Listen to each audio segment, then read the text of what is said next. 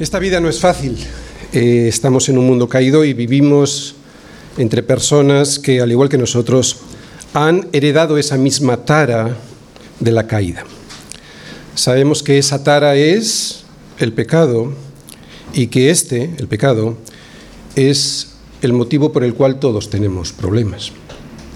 No hay nada más que abrir los periódicos o cualquier noticiero de televisión para darse cuenta que las cosas no funcionan.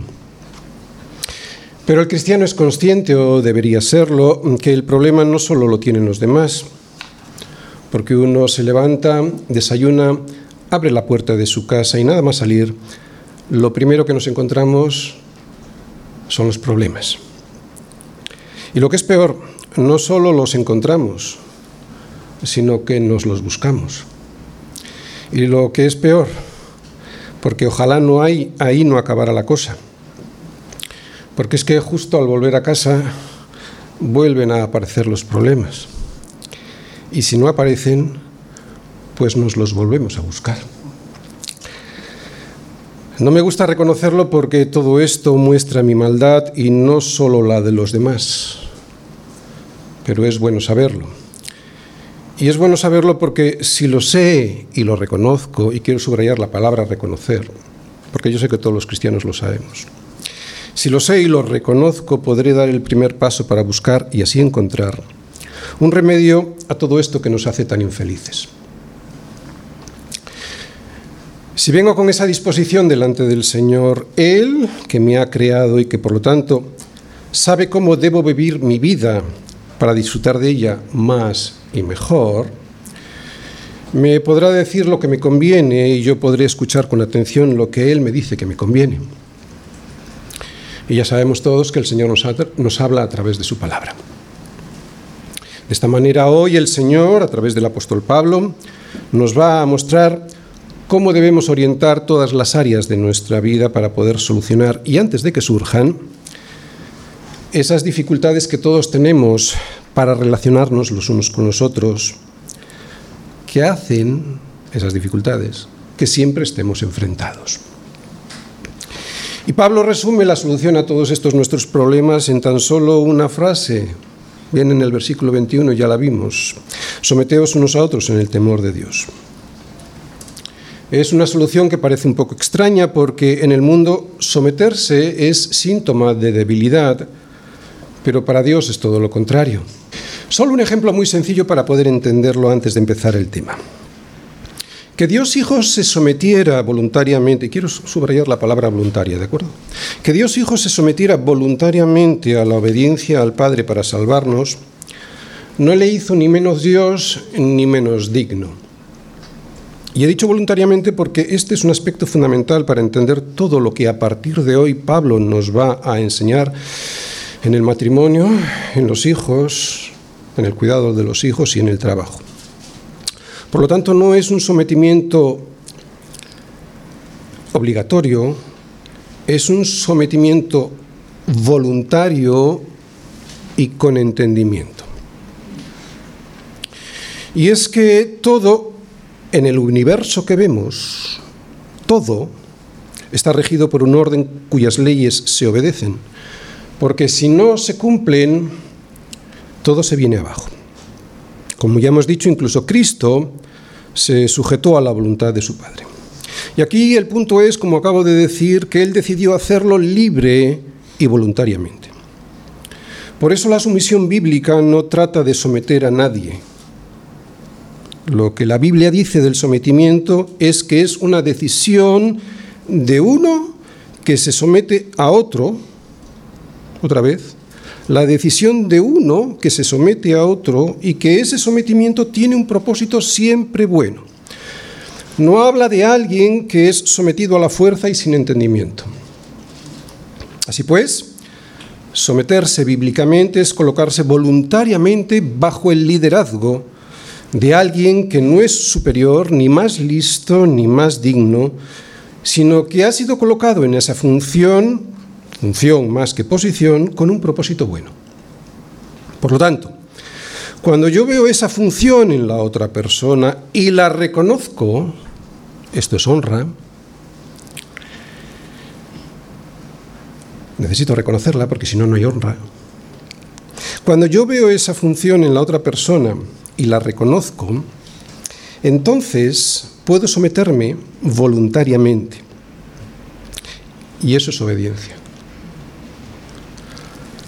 Por lo tanto, deseo honrarle y obedecerle porque sé que es para mi bien y porque ocupa una posición, una función legítima de autoridad. Por lo tanto, y después de lo que hemos dicho, la sumisión bíblica es una actitud de respeto a las autoridades, cualquiera que sean, a las autoridades legítimamente establecidas y que se manifiesta en una obediencia voluntaria porque sale de un corazón que desea obedecer. ¿Ok? Si no se dan los factores de voluntariedad y honra, no es sumisión bíblica. Por lo tanto, una obediencia obligada y sin honra no es sumisión en sentido bíblico. Dios pone orden a todo en el universo y Dios hace exactamente lo mismo entre nosotros. También en nuestra sociedad Dios pone un orden y por lo tanto a unas personas en autoridad y a otras bajo esa autoridad. Y lo hace en todas las áreas de nuestra vida. Por eso si rompemos con ese orden, si rompemos con ese orden, lo que estamos haciendo, pues es romper con Dios mismo. Y eso es gravísimo. Nadie es superior a nadie por estar en una posición de autoridad y no lo es porque ha sido Dios quien lo ha puesto ahí para cumplir un buen propósito, no para enseñorearse de nadie. Por lo tanto, yo tengo que reconocerlo y darle la honra que se merece, y no porque sea Él, esa persona, quien se la merezca, sino porque ha sido Dios quien le ha colocado ahí para mi propio bien. Ese es el punto. Ese es el punto de la honra y ahí debe estar basada mi obediencia, en Él. Sin el orden de Dios en la sociedad, en el matrimonio, en la casa con los hijos, en el trabajo, nada va a funcionar. Una guerra no se puede ganar si no hay alguien que dirige y alguien que obedece al que dirige. Imposible. Pero es que en nada en la vida, ni siquiera en un partido de fútbol, ni en la vida en familia, ni en la sociedad en general, nada puede triunfar si no hay orden. Si un reino está dividido contra sí mismo, tal reino no puede permanecer. Y si una casa está dividida contra sí misma, tal casa no puede permanecer. Estas son palabras de Jesús. Es cierto que Pablo dice que debemos someternos unos a otros, y aunque luego lo vamos a aclarar, esto no significa que se eliminen las autoridades y por lo tanto la sumisión. Sin embargo, sí que es cierto que todos estamos sometidos en algún sentido a los demás. Intentaré explicarlo luego. Muy bien, con esta introducción lo que pretendo es que veamos que el orden y por lo tanto la autoridad y la sumisión a esa autoridad es bíblico. ¿De acuerdo? El orden es bíblico y por ello necesario para el buen funcionamiento de todo, de la iglesia, de nuestro matrimonio, de nuestros hijos, nuestro trabajo, de la sociedad en general. Es importante entender esto, al igual que es importante entender que la obediencia hay que ofrecerla siempre cuando esas autoridades funcionen dentro del ámbito del ámbito de la actuación que el Señor ha diseñado para cada uno de ellos, de esas autoridades. Los padres son padres, no son mis colegis, aunque me pueda llevar bien con mis padres. Un juez es un juez, no es un compañero de trabajo. Un gobernante es un gobernante y no es el vecino del quinto. Y así con todas las autoridades. El respeto, la honra y la obediencia, dentro de las funciones que Dios ha otorgado a cada autoridad, ha de ser algo que tenemos que guardar y cuidar. Y es que no hay nada más peligroso para el futuro de un niño que ver a sus padres desobedeciendo y deshonrando a las autoridades que Dios ha puesto sobre ellos. ¿Por qué? Pues porque eso hará que el niño tampoco les obedezca a ellos y termine burlándose de su autoridad, de la de los padres. Y esto es un desastre para él, para ese niño y también para sus padres, que verán años después con horror como ese niño que ya se ha hecho hombre ha tirado su vida por el camino del desorden, de la anarquía y de la perdición. Y no lo digo yo. Pablo en Romanos 13, versículos 1 y 2 dice, sométase toda persona a las autoridades superiores, porque no hay autoridad, cualquiera que sea, no hay autoridad sino de parte de Dios. Y las que hay, aunque nos parezcan desastrosas, las que hay, por Dios han sido establecidas. De modo que quien se opone a la autoridad, a lo establecido por Dios, resiste. Y los que resisten, dos puntos, acarrean condenación para sí mismos. No se trata de una obediencia ciega, también es cierto. Eh, todos, tú, yo, un hijo nuestro en la escuela, debemos examinar si una decisión determinada de una autoridad ha sido justa, conforme a derecho y dentro de sus competencias, para reclamar o aclarar ante la autoridad competente qué es lo que ha pasado. Pero Dios dice claramente que quien se opone a la autoridad, a lo establecido por Dios, resiste. Y los que resisten, acarrean condenación para sí mismos. En ocasiones he visto cómo en casa mis hijos han comentado algunas de las injusticias que sus profesores han cometido con ellos. Siempre he sido muy consciente de la importancia que tenía de ser justo y escucharles y el respeto debido a un profesor aunque no tuviera razón. Para mí ha sido siempre más importante el principio bíblico de la sumisión a la autoridad que el posible perjuicio de una injusticia puntual. Porque como dice Pablo en Romanos 3, me ha costado mucho a veces, ¿eh? porque he escuchado cada cosa, porque ya sabéis, a veces las autoridades se enseñorean. Pero sí, sí, he procurado que eso fuese así. A veces me ardía el corazón y el estómago y me mordía la lengua, para que no vieran y por lo tanto se alimentaran del desorden. Porque como dice Pablo en Romanos 13:5, es necesario estarle sujetos. Está hablando del magistrado, de las autoridades, y no solamente por razón del castigo, fijaros lo que dice, sino también por causa de la conciencia. Bien, pues hoy vamos a intentar explicar cómo es posible evitar muchos de los problemas que nos encontramos cuando salimos de casa y al entrar en ella. Y vamos a verlo con el siguiente título, sometiéndonos. Sometiéndonos al salir de casa y al entrar en ella. Efesios 5, versículos del 18 al 21. Leemos. No os embriaguéis con vino, en lo cual hay disolución. Antes bien, sed llenos del Espíritu, hablando entre vosotros con salmos, con himnos y cánticos espirituales, cantando y alabando al Señor en vuestros corazones, dando siempre gracias por todo al Dios y Padre, en el nombre de nuestro Señor Jesucristo. Someteos unos a otros en el temor de Dios.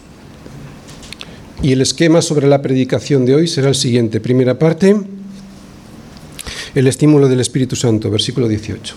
Segunda parte, el poder del Espíritu Santo, también en el versículo 18. Tercera parte, el control del Espíritu Santo, también en el versículo 18, aunque vamos a ver todos. Y cuarta parte, ¿qué es la sumisión bíblica? Versículo 21. Bien, como sabéis, hace dos domingos ya vimos estos versículos, pero hoy quiero abundar en ellos para poder entender mejor qué significa la sumisión bíblica, porque será a partir de ahí y en base a lo que Pablo nos dice en el versículo 21, o sea, en base a someteos unos a otros en el temor de Dios, en donde Pablo va a comenzar una enseñanza muy práctica para que podamos desenvolvernos en la vida como Dios quiere que lo hagamos. Por eso es muy importante entender, entender este versículo 21, porque va a ser esa la base sobre la cual Pablo luego va a explicar cómo debemos eh, funcionar en la vida. ¿no? Os recuerdo que en la anterior predicación, eh, cuando vimos los versículos del 18 al 21, vimos cómo Pablo nos instruye a la iglesia para que podamos ser llenos del Espíritu Santo. Y es que si no estamos llenos del Espíritu Santo va a ser imposible entender, aceptar y hacer lo que Pablo dice que hay que hacer en casa y fuera de casa. Lo que Pablo nos dice es que para ser llenos del Espíritu Santo tenemos cuatro medios para ir llenándonos de, en nuestro corazón cada día más con el Espíritu Santo. ¿De acuerdo? Eso es lo que vimos, ¿os acordáis? Cuatro medios, aunque antes en los versículos paralelos que vimos de Colosenses, fuimos a Colosenses, a los versículos paralelos, para ver qué decía. ¿eh? Aunque antes en esos versículos vimos cómo Pablo nos decía que la palabra de Cristo muere en abundancia en vosotros. Y luego ya venían palabras muy similares, ¿no? Enseñándoos y exhortándonos unos a otros en toda sabiduría, cantando con gracia en vuestros corazones al Señor con salmos e himnos y cánticos espirituales. Y esto nos, nos, mostraba, y ya lo dijimos, que tener la palabra del Señor abundando en nuestros corazones y ser llenos del Espíritu Santo, que es lo que vemos en los versículos de Efesios, es lo mismo. No podemos separar las dos cosas. Si el Espíritu Santo inspiró la palabra de Dios, también nos puede a nosotros guiar, exhortar y transformar a través de la palabra. Así que el primer medio para poder ser llenos del Espíritu Santo es estar llenos de la palabra. Y después, una vez entendido que ser lleno del Espíritu Santo es tener llena el corazón y la mente de la palabra de Dios, es cuando puedo entender mejor los cuatro medios que Pablo me ofrece para que mi vida pueda ir llenándose más y más con el Espíritu Santo. Vamos a recordarlo, versículos del 18 al 21. Versículo 18 dice, sed llenos del Espíritu. Y esto es una orden. Y a partir de los versículos siguientes, Él nos dice, pues ¿cómo podemos cumplir esa orden? Versículo 19, primera parte, o sea, primer, primer vamos a decir, eh, primer medio. Versículo 19, hablando entre nosotros la palabra. ¿Por qué? Pues porque hablar con salmos es hablar la palabra de Dios. La palabra como eje, como base de nuestra, conversa, de nuestra conversación. Por lo tanto, siempre Cristo en el centro de cualquier conversación nuestra, incluso aunque no se le nombre. Yo puedo distinguir perfectamente unos cristianos de otros. Si esa conversación, aunque no esté Cristo nombrado, está Cristo en el centro. Segundo, seguimos en el versículo 19.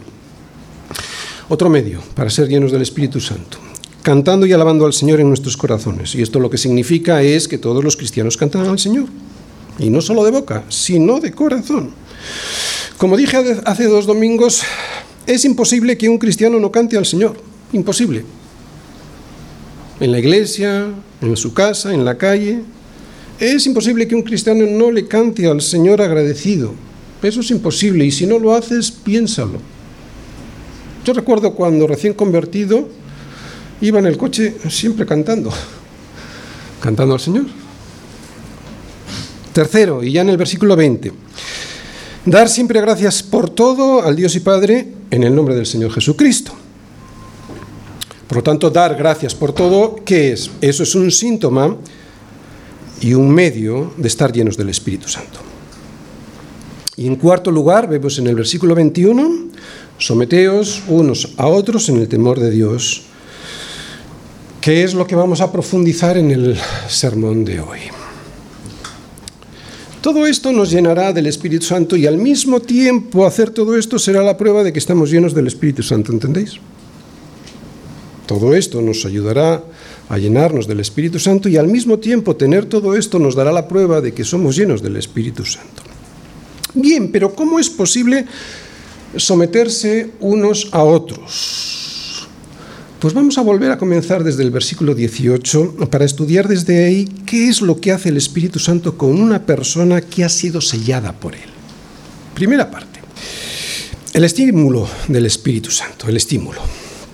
He puesto ahí un resumen, sería conservar y añadir.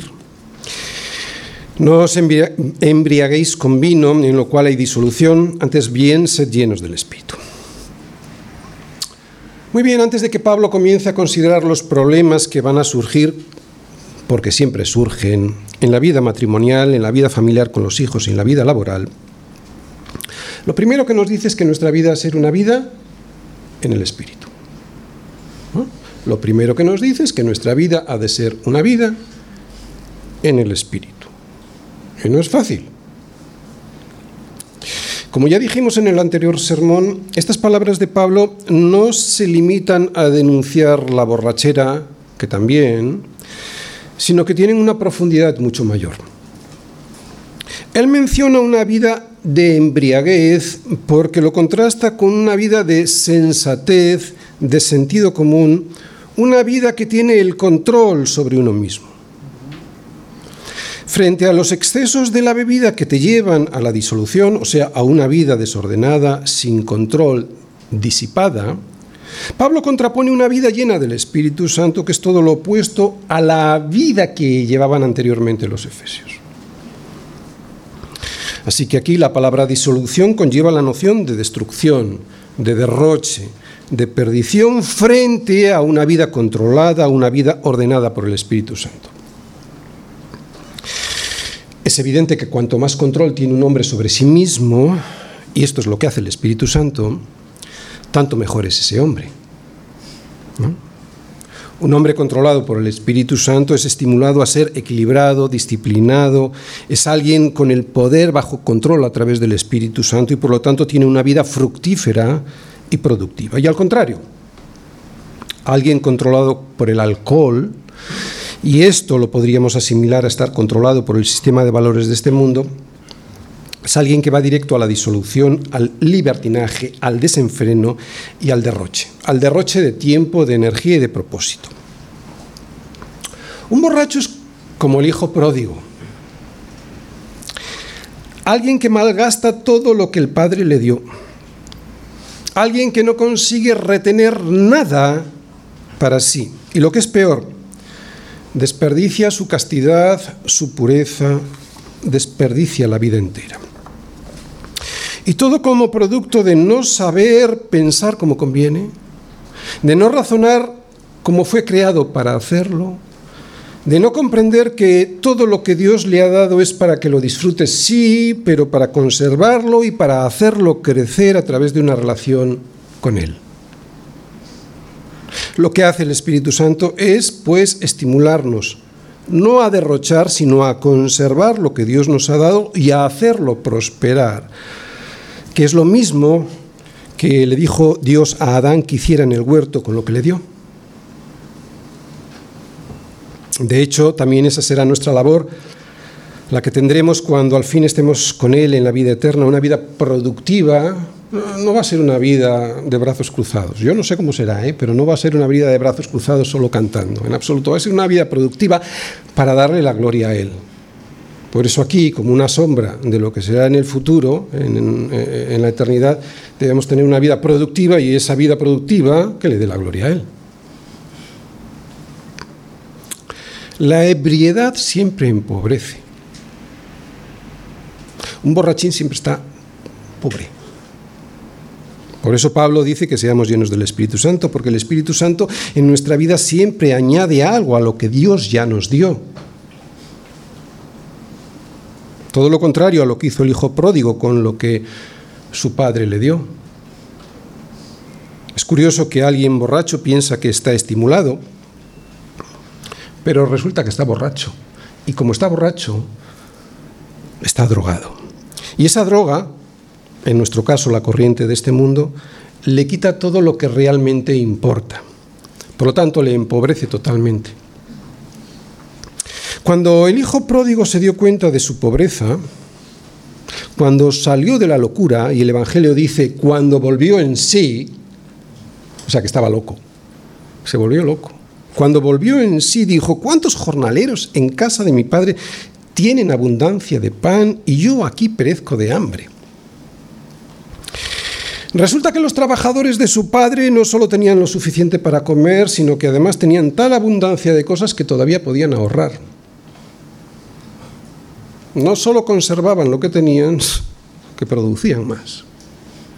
¿Te das cuenta entre la diferencia de estar borracho a estar lleno del Espíritu Santo, borracho del sistema de valores de este mundo, frente a estar lleno del Espíritu Santo? Lo que muchos aquí hemos descubierto es que la vida de pecado nos dejaba con las manos vacías, con un riesgo cierto de destrozar nuestro matrimonio y una altísima probabilidad de perder a nuestros hijos arrastrados por la corriente de este mundo que devora todo lo que pilla. Y descubrirlo nos lleva al gozo de la salvación, ¿no? Al gozo de la salvación, que es algo muy diferente a las risas del borrachín que no sabe ni por qué se ríe. ¿Te das cuenta del contraste que usa Pablo? Sin embargo, nosotros podemos decir, tú diste alegría a nuestro corazón mayor que la de ellos cuando abundaba su grano y su mosto.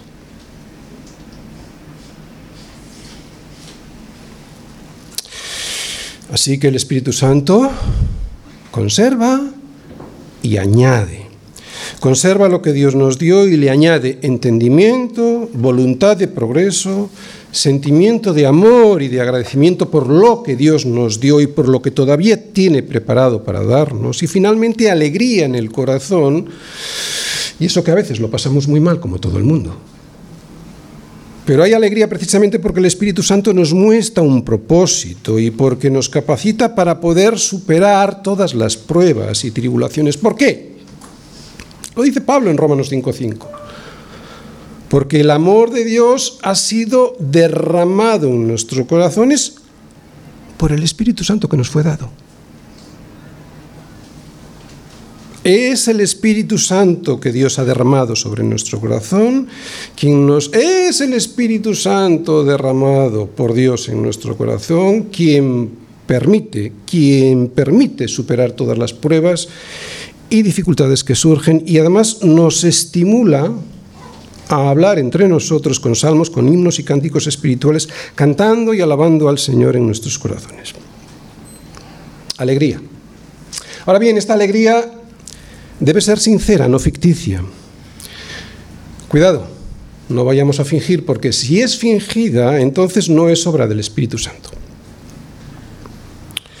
Y este es otro estímulo más del Espíritu Santo en nuestros corazones, anhelar la compañía de otros cristianos de la Iglesia. ¿Para qué? Para hablar con ellos de la palabra, para cantar con ellos himnos y cánticos espirituales. A quien no le gusta estar con otros hermanos de la iglesia, yo dudo mucho que sea un hijo de Dios. ¿Por qué? Porque nosotros sabemos que, hemos pasado de muerte a vida en qué. Nosotros sabemos que hemos pasado de muerte a vida en qué. En que amamos a los hermanos. Por lo tanto, el que no ama a su hermano, como dice la primera carta de Juan, capítulo 3, 14, permanece muerte. Por lo tanto, no se ha convertido.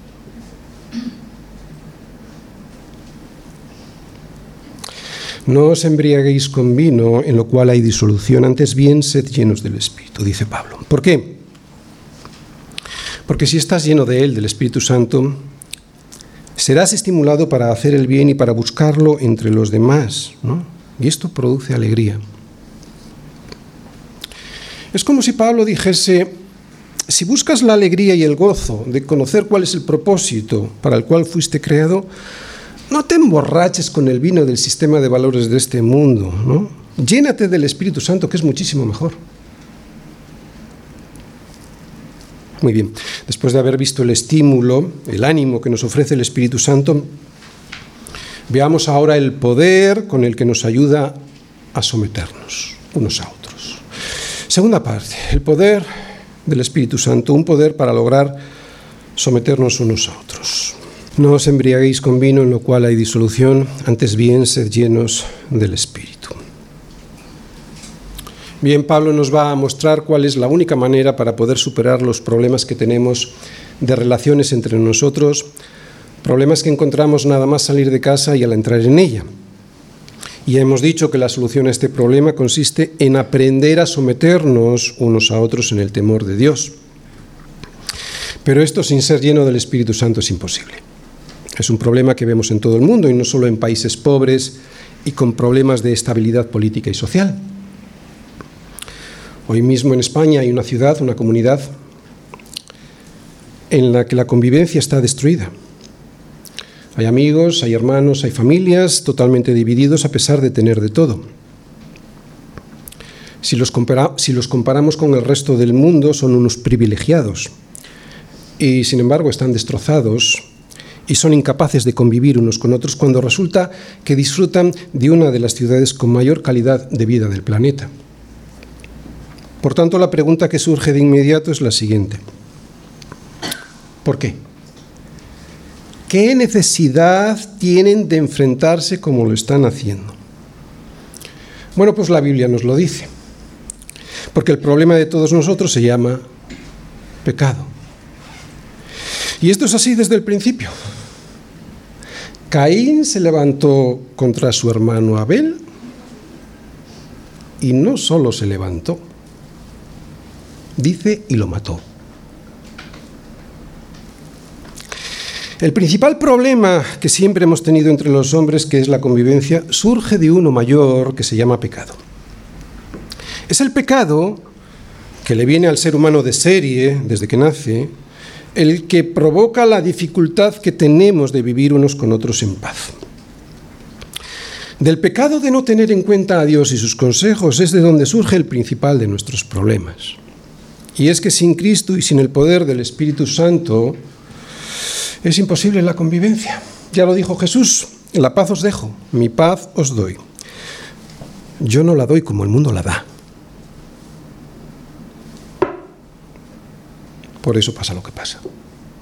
Porque buscan la paz en otras cosas. Sin esa paz que Él nos da a través del poder de su Espíritu Santo, es imposible la convivencia. Por mucha riqueza, por muchos avances sociales y técnicos que hayamos conseguido, sin Dios es imposible. Todos quieren ser los primeros. Todos quieren ser los que mandan. Todos quieren ser los más importantes. Todos, por encima de todos. Nadie quiere servir. Todos quieren enseñorearse de los demás. Y así es imposible la convivencia. Y esto no solo pasa entre ciudadanos de un país, esto pasa en el interior de nuestras casas, ¿no? Entre el marido y la mujer, entre los padres y sus hijos, entre los jefes y los empleados. Pues es de esto de lo que nos va a hablar inmediatamente Pablo después, en cuanto termine el versículo 21, que habla de sometimiento. Y Pablo nos dice que solo existe una solución a semejante problema que nos lleva a enfrentarnos hasta la muerte, como le pasó a Caín con Abel.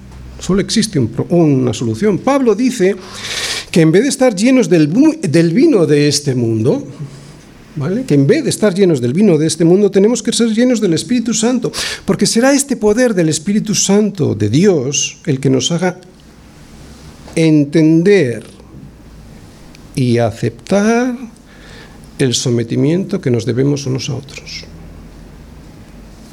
Entender y aceptar. No solo entender.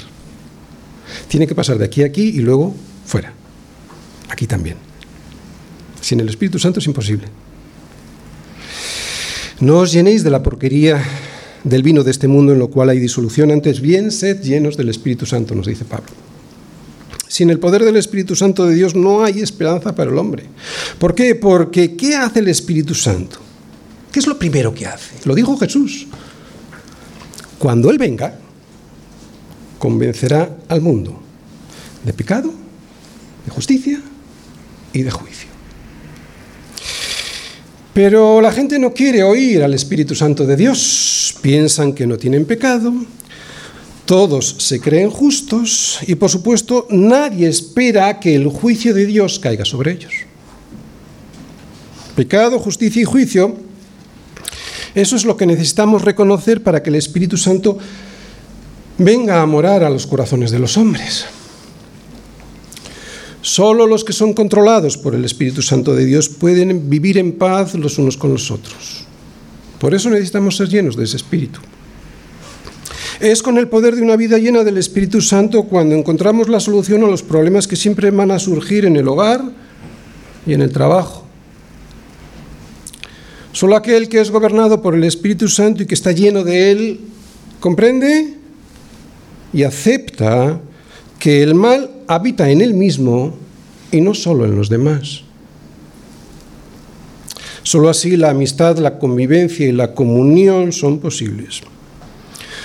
Solo existe pues una forma de vivir de verdad y es ser llenos del Espíritu Santo para poder ser controlados por Él. Tercera parte. El control del Espíritu Santo. No os embriaguéis con vino, en lo cual hay disolución, antes bien, sed llenos del Espíritu. Bien. Hasta aquí hemos visto cómo el Espíritu Santo conserva y añade, primera parte, y cómo nos da el poder para lograr someternos unos a otros, lo hemos visto en la segunda parte. Pero claro, podemos entristecerle. Así que veamos ahora cómo dejar que el Espíritu Santo nos controle sin resistirle, sin resistirnos a su influencia. Para que el Espíritu Santo pueda tener el control sobre nuestras vidas, primero hay que haber sido sellado por Él. Es puro sentido común. ¿eh? Primero hay que haber sido sellado por Dios con el Espíritu Santo para después poder ir dejando que nos llenemos de su poder y de su influencia.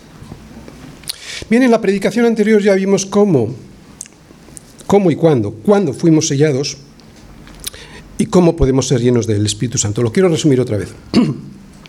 quiero resumirlo para poder entender cómo puedo dejar que el Espíritu Santo me controle sin resistirme, para poder someterme como debo hacerlo. Así pues, ¿cuándo somos sellados? Somos sellados al creer. Pablo nos lo dijo en el capítulo 1, que en Él, en Cristo, también vosotros, habiendo oído la, la palabra de verdad, o sea, el Evangelio de vuestra salvación, habiendo oído la palabra de verdad, o sea, el Evangelio de vuestra salvación, y habiendo creído en Él, en ese Evangelio, o sea, en Jesucristo, fuisteis sellados con el Espíritu Santo de la promesa. Lo que significa pues que desde el mismo momento en que un creyente cree, desde el mismo momento de la conversión y sin ninguna exigencia extra más, un creyente ya tiene en su corazón el Espíritu Santo de Dios como un sello que le guarda hasta que esté con Él, con el Señor, definitivamente. Y como ya dijimos, lo tiene completo, no lo tiene solo por partes. Es una persona que no se puede partir ni dividir, ¿de acuerdo? Por lo tanto, ¿el Espíritu Santo se tiene o no se tiene? También dice Pablo que el Espíritu Santo es una persona que está siempre conmigo. ¿O ignoráis que vuestro cuerpo es templo del Espíritu Santo, el cual está en vosotros? El cual tenéis de Dios y que no sois vuestros, dice Pablo, 1 Corintios 6, 19. Y esto es importante. Esto es importante porque significa que el Espíritu Santo está o no está. Se tiene o no se tiene. No es una fuerza o una influencia, aunque tiene fuerza y nos influencia. Es una persona, es la tercera persona de la Trinidad. También en Romanos 8:9 Pablo dice que si alguno no tiene el Espíritu de Cristo no es de él. Fíjate qué sencillo, si alguno no tiene el Espíritu de Cristo no es de él, lo que significa que todo creyente en Cristo y su sacrificio tiene el Espíritu Santo. No que lo tiene por partes y tiene que esperar una segunda parte, algo extraordinario en su vida, no, sino que vive desde ese mismo instante como una persona completa en cualquier creyente. Por lo tanto, no es necesaria una experiencia extrasensorial para tenerlo completo. Solo hay que creer en Cristo y lo que Él hizo en la cruz por nosotros para tenerlo. Y una prueba más de esto es cuando Jesús dice, el que cree en mí, como dice la Escritura, de su interior correrán ríos de agua viva. Ríos de agua viva. ¿Qué es esto? Esto dijo del Espíritu, los ríos de agua viva es el Espíritu. Esto lo dijo del Espíritu que habrían de recibir. ¿Quiénes? Los que creyesen en Él. Punto. Es lo que dice. Esto dijo del Espíritu que habrían de recibir aquellos que creyesen en Él. Punto. Por lo tanto, no es necesario experimentar algo extraordinario para tener el, el, Espíritu de Dios viviendo en el corazón como la tercera persona de la Trinidad. Sin embargo, la Biblia nos dice que tenemos que ser llenos del Espíritu Santo. ¿Cómo podemos ser llenos de Él? Bueno, pues hace dos domingos ya lo vimos y al inicio de este sermón lo hemos recordado. Estando llenos de la palabra, hablando entre nosotros la palabra, cantando y alabando al Señor en nuestros corazones, dando siempre gracias a Dios por todo en el nombre del Señor Jesucristo y sometiéndonos unos a otros en el temor del Señor. Qué pena porque hay muchas iglesias que va, perdón, hay muchos creyentes que van de iglesia en iglesia, de reunión en reunión, de retiro en retiro, esperando algo especial, esperando la bendición de ser llenos del Espíritu Santo. Pero lo que acabamos de ver aquí es que ser llenos del Espíritu Santo no es algo que ocurre así sin más, no. Es algo que nosotros podemos decidir tener si previamente hemos sido sellados con el Espíritu Santo de Dios. De hecho, Pablo lo coloca al mismo nivel que tomar vino hasta emborracharse. Fíjate, es como si nos dijese Pablo, del mismo modo que puedes estar lleno de vino hasta emborracharte, puedes también ser lleno del Espíritu Santo. Por lo tanto, no es algo pasivo. Oh, lléname, lléname, lléname. Es cierto que no tenemos el poder para ser sellados por el Espíritu Santo, pero sí podemos decidir si queremos ser llenos del Espíritu Santo o no. Aunque aquí hay algo que puntualizar, ¿de acuerdo? Porque esta es la gran confusión de algunos cristianos. Mirad, vemos en las escrituras que hay ocasiones en las que Dios llena a algunos creyentes con una llenura especial, vamos a decir así, para poder cumplir con una tarea especial. Yo voy a dar cuatro o cinco ejemplos. Por ejemplo, en Lucas capítulo 1, versículo 15, se nos dice de Juan el Bautista que será grande delante de Dios no beberá vino ni sidra, qué curioso. Fíjate, no beberá vino ni sidra y será lleno del Espíritu Santo aún desde el vientre de su madre. Pastor, me acabas de decir que es algo que decido yo. Porque esto implica pasividad por parte de Juan el Bautista, ¿no? Que todavía no había nacido. Lo mismo nos dice de su madre Elizabeth en el versículo 41 y de su padre Zacarías en el versículo 67. Más. En el libro de los Hechos vemos en ocasiones a los apóstoles y a los discípulos recibir de una manera pasiva, no como hasta ahora estamos explicando, de una manera activa, sino de una manera pasiva, una llenura que les dio un poder para hablar en otras lenguas que desconocían o para tener el valor de hablar con denuedo, con denuedo la palabra de Dios. Más ejemplos. Esteban, lo vimos en Hechos, ¿verdad? Esteban había sido sellado por el Espíritu Santo de Dios y normalmente estaba lleno del Espíritu Santo. Sin embargo, vemos en Hechos 7 que fue nuevamente lleno del Espíritu Santo para, y esto es lo que quiero subrayar, para hablar la palabra de Dios con libertad, con libertad y convicción y también para poder hacer frente a sus verdugos. Así pues, hoy también puede ocurrir y no solo no lo niego, sino que lo afirmo. Lo afirmo porque a mí me pasó una vez. Pero no es de esto de lo que habla Efesios 5:18 y desde luego es en ocasiones muy puntuales y con un propósito muy concreto. Así que una vez hecha esta aclaración, ¿de acuerdo? No podemos andar pasivamente esperando una llenura. Ser llenos del Espíritu Santo depende de nosotros, porque somos nosotros los que podemos contristar o incluso apagar al Espíritu Santo. Por lo tanto, ¿cómo puedo evitar contristarle o apagarle para ser lleno de él? Bueno, voy a dar tres consejos. Primero, debo saber que es una persona. Parece una obviedad, pero mucha gente no lo sabe, o por lo menos no es consciente. Debo saberlo, porque ya hemos dicho que el Espíritu Santo es una persona y por lo tanto lo primero que debo ser es consciente de que tengo una persona que es Dios viviendo en mí y no una fuerza, un poder, claro, porque una fuerza o un poder, como que pasas de él, ¿no? Es una persona, es Dios mismo. Debo ser consciente que es Dios mismo viviendo en mí, no solo una fuerza o un poder, aunque me dé fuerza y me dé poder. El hecho de olvidarlo constantemente, esto, por eso digo, primer consejo, ser consciente. El hecho de olvidar esto hará que no me deje controlar por su influencia y por su poder.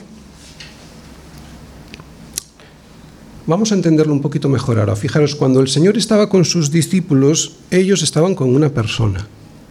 Estaban con una persona que les daba su influencia y su poder. Una vez que Él se marchó, no nos dejó huérfanos ¿verdad? Además dice así, no os voy a dejar huérfanos, sino que nos envió a la tercera persona de la Trinidad, que tiene pues la misma influencia y poder de controlar nuestra vida que tenía Jesús en la vida de los discípulos. Debo saberlo, debo saberlo, debo saber que el Espíritu Santo está habitando en mí. Primer consejo, debo saberlo. Segundo consejo, debo desearlo. Claro. Debo desearlo. Pablo se despide en su segunda carta a los Corintios de la siguiente manera. Fijaros. La gracia del Señor Jesucristo, el amor de Dios y la comunión del Espíritu Santo, la comunión, la comunión del Espíritu Santo sea con todos vosotros. Amén. He de desear la comunión del Espíritu Santo para así poder tener su influencia y su consejo. Tercero, escuchar lo que me dice. Sentido común, ¿verdad? Debo prestar atención a lo que me dice. Esto, es lo que significan las palabras de Pablo cuando le dice a los filipenses, ocupaos en vuestra salvación con temor y temblor. Claro, escuchar lo que me dice, con temor y temblor. Muy bien, estamos viendo cómo poder ser llenos del Espíritu Santo y hemos dicho que, y lo vimos en los versículos del 18 al 21, estando llenos de, también con colosenses, pero estar llenos de la palabra de Dios, hablando entre nosotros la palabra de Dios, cantando y alabando al Señor en nuestros corazones, no solo de boca, dando siempre gracias a Dios por todo en el nombre del Señor Jesucristo y sometiéndonos, sometiéndonos unos a otros en el temor de Dios, de lo que ahora hablaremos. Y hoy estamos viendo que además de esto, para ser llenos del Espíritu Santo, no debo contristar ni apagar al Espíritu Santo. Por lo tanto, y es lo que os acabo de decir, debo ser consciente de que es una persona y no solo una fuerza y un poder, una persona que está viviendo en mí, debo buscarle y debo anhelar querer tener su comunión. Y claro, debo prestar atención a lo que me dice, porque puedo estar escuchando ¿eh? Y no hacer caso. Es lo que pasa muchas veces. Cuanto más limpio estoy de la palabra de Dios, más sensible estoy a la voz del Espíritu Santo. ¿De acuerdo? Bien. ¿Os dais cuenta? Esto no se recibe pasivamente. Esto no es ir de reunión en reunión, ah, que me llegue algo. Evidentemente no, esto no se recibe como una experiencia milagrosa por parte de Dios que como he dicho antes es algo que sí puede ocurrir. Dios nos puede dar un poder especial para cumplir una tarea especial porque necesitamos un poder especial. Claro que Dios puede hacerlo. Pero lo que aquí estamos viendo es otra cosa. Es un mandato. ¿Lo volvemos a leer? No os embriaguéis con el vino, en lo cual hay disolución, antes bien sed. Esto es un imperativo, es un mandato. Sed llenos del Espíritu. ¿No? Si es un mandato, es algo que me obliga a mí a buscarlo, a, tenerlo, no es algo pasivo. ¿Sí? Todo lo que hemos visto, hablar la palabra de Dios, cantar salmos, todo, someterse, pues no lo puede hacer alguien lleno del vino del sistema de valores de este mundo. Solo lo puede conseguir alguien que tiene el Espíritu Santo viviendo en su corazón. Y si esto que hemos visto es imposible para el hombre que no ha sido regenerado por el Espíritu Santo, lo que viene a continuación, lo que viene a continuación, mucho menos someterse, ¿eh? lo otro se puede disimular, ¿de acuerdo? Uno puede hablar del Señor, uno puede cantar, pero lo de someterse unos a otros solo es algo que el, es algo no solo que el mundo no hace, es algo que el mundo ni puede ni quiere hacer. Así que vamos a ver ahora qué es la sumisión bíblica. Cuarta parte. Aquí viene el kit de la cuestión. Someteos unos a otros en el temor de Dios. ¿Qué significa someterse unos a otros? ¿Cómo hacerlo y por qué? En la introducción de la predicación ya hemos explicado qué es el sometimiento bíblico, así que yo ahora lo que voy a hacer es, para entenderlo un poquito mejor, primero poner un ejemplo, segundo, dar unas indicaciones prácticas para poder aplicar esta enseñanza en nuestra vida y tercero, decir la causa, decir el por qué hay que hacerlo. El cristiano tiene que tener entendimiento, el cristiano no hace las cosas sin entendimiento. ¿De acuerdo? Por lo tanto, lo primero que voy a hacer es poneros un ejemplo en el vamos a decir del mundo para que se entienda mejor, luego unas indicaciones prácticas para poder hacerlo en nuestra vida, que solo será posible si uno tiene el Espíritu Santo viviendo en su corazón. Y tercero, voy a decir el motivo, el por qué. Un ejemplo. Estamos en una guerra. Lo hemos dicho en multitud de ocasiones, porque así la Biblia nos presenta nuestra vida. No es una guerra convencional, es una guerra espiritual. No luchamos contra las personas, luchamos contra huestes espirituales de maldad. Por lo tanto, en algún sentido somos soldados, soldados del Señor, así que cuando nos convertimos, decidimos reclutarnos al ejército del cielo, del reino de Dios. Y lo que eso significa es que renunciamos al derecho que tiene todo el mundo a organizar su vida como mejor le parece. Suena duro, pero los soldados lo saben muy bien. En el mundo, si eres reclutado para el ejército, a partir de ese momento ya no te controlas a ti mismo, sino que tendrás que hacer lo que se te ordena. No te levantas a la hora que te apetece, sino a la que te dicen. No vas a los lugares que quieres, sino a los que te mandan. No descansas cuando te sientes cansado, sino que lo haces cuando te lo ordenan. No comes lo que te gusta, sino lo que te ponen. En definitiva, tu vida no la organizas tú, te la organizan los mandos con las normas del ejército porque estás bajo autoridad. Consecuencias. Si desobedeces, serás juzgado en desacato y por lo tanto serás castigado. Puedes salirte del ejército, pero si te quedas voluntariamente, sabes que tienes que obedecer y por lo tanto obedeces voluntariamente, sometiéndote a, tus superiores. Cualquier ejército que no siga estas instrucciones, estas reglas de comportamiento, jamás podrá cumplir su misión. Parece simple, ¿verdad? Pero ¿cómo se hace? Bien, vamos a dar unas indicaciones prácticas. Como veis ahí, lo primero que tengo que saber es saberlo. Hay gente que se convierte y no entiende que el orden de Dios implica que nos tenemos que someter los unos a los otros.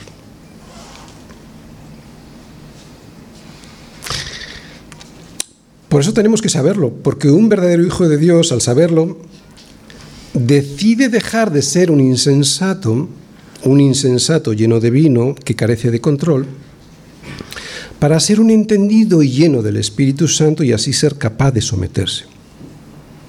Es lo que Pablo nos acababa de decir antes del versículo 18. En el versículo 17 él dice, no seáis insensatos.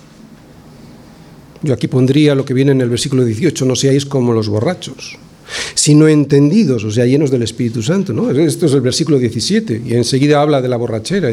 No seáis insensatos, sino entendidos de cuál sea la voluntad del Señor.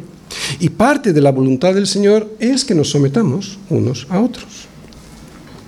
Por lo tanto, la primera indicación práctica es saberlo. La segunda, al saberlo, alguien que desea ser lleno del Espíritu Santo decide dejar de ser un egoísta que solo piensa en él. Y aunque un cristiano nunca deja de ser un individuo, tampoco es un llanero solitario que va por libre.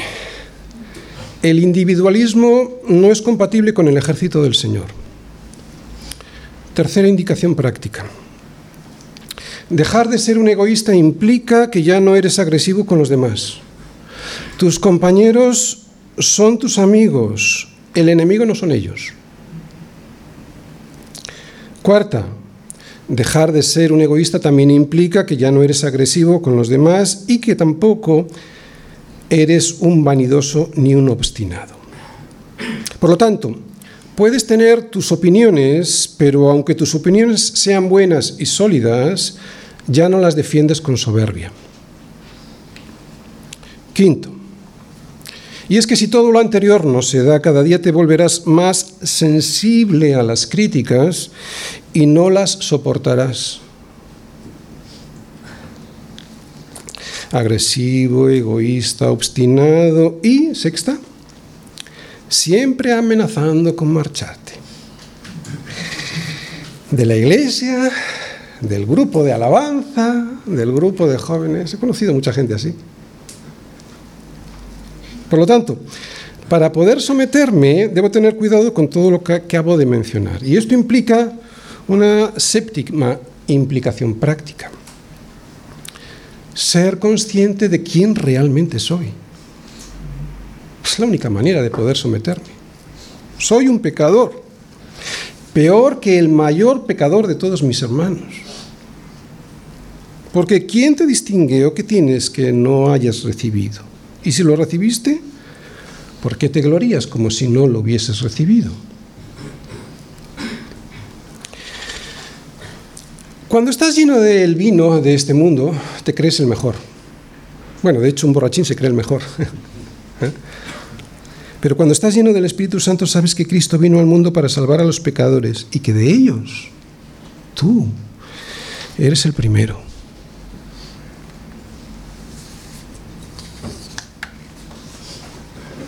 Seguimos con las indicaciones prácticas. Octava. Todos somos miembros los unos de los otros si soy parte del cuerpo, sería absurdo no considerar al cuerpo y el bienestar del cuerpo antes que el mío personal. La mayoría de los problemas que vemos en la iglesia y que vemos en la familia y en el trabajo, pues se solucionarían si esto lo tuviésemos siempre presente. Mucha gente llega a la iglesia para recibir algo de ella, en vez de llegar a servir. ¿no? Yo, yo, yo entiendo que esto al principio es normal, al principio no son conscientes, pero he conocido ya muchos creyentes con años en el Señor que no han entendido esto tan esencial del cuerpo de Cristo, que es un cuerpo. Un soldado en el campo de batalla no lucha por sí mismo, aunque evidentemente también lo hace por sí mismo su y por su familia, pero no lucha por sí mismo. Lo hace principalmente por su país. Él sabe que si su país cae, cae él y cae toda su familia. Por eso lucha por su país.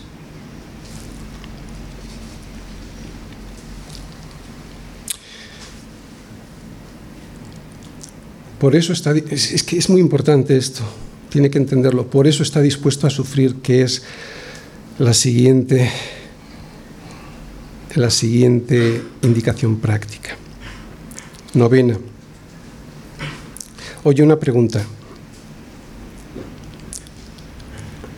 ¿Cómo comienza la definición de amor de 1 Corintios 13 que tantas veces hemos dicho en nuestra iglesia? El amor es sufrido. Así que alguien lleno del Espíritu Santo siempre es alguien que estará dispuesto a sufrir por la iglesia. Qué diferente de esos que vienen a servirse, ¿no? Porque uno de los frutos del Espíritu Santo es el amor. Y lo primero que nos dice 1 Corintios 13 del amor es que es sufrido. Bien, antes de entrar a analizar la causa de por qué debo someterme para poder ser lleno del Espíritu Santo, quiero decir una obviedad, ¿de acuerdo? Es muy importante. Va a ser muy breve porque lo vamos a entender muy bien, pero hay que decirlo. Someterme no, significa que yo debo aceptar doctrinas incorrectas o enseñanzas equivocadas. Es evidente.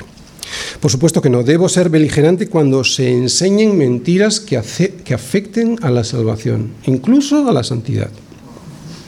En los verdaderos creyentes la fe tiene unos mínimos comunes y sobrepasados estos, no debo someterme en absoluto. ¿Vale?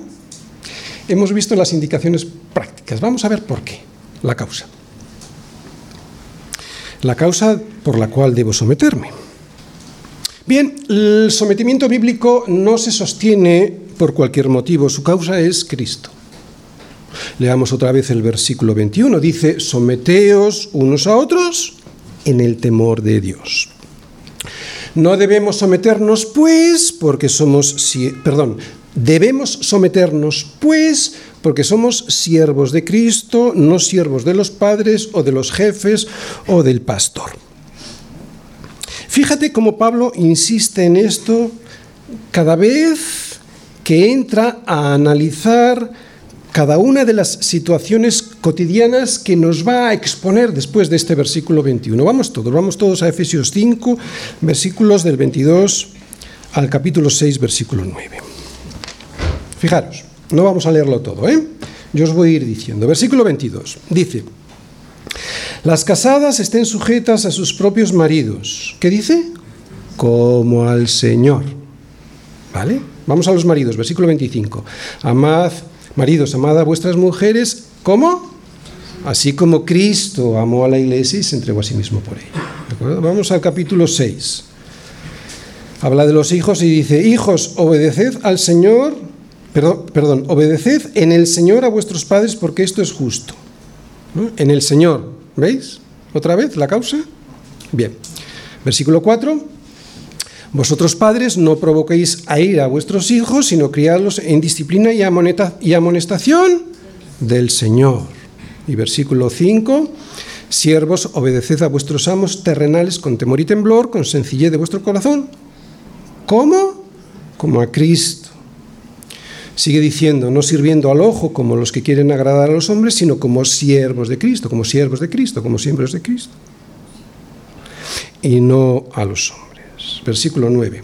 Y ahora habla de los amos. Vosotros amos, haced con ellos lo mismo, dejando las amenazas, sabiendo que el Señor, y vuelve a meter el Señor aquí en la conversación, sabiendo que el Señor de ellos y vuestro está en los cielos y que para Él no hay acepción de personas. ¿Qué acabamos de leer? Acabamos de leer que Pablo no se limita a decir que las casadas tienen que estar ah, sujetas a sus maridos sino que les dice que tienen que estarlo como al Señor. Esta es la causa. Tampoco se limita a decir que los maridos amen a sus mujeres, sino que añade que lo hagan como Cristo amó a la iglesia y se entregó a sí mismo por ella. Cristo es la causa.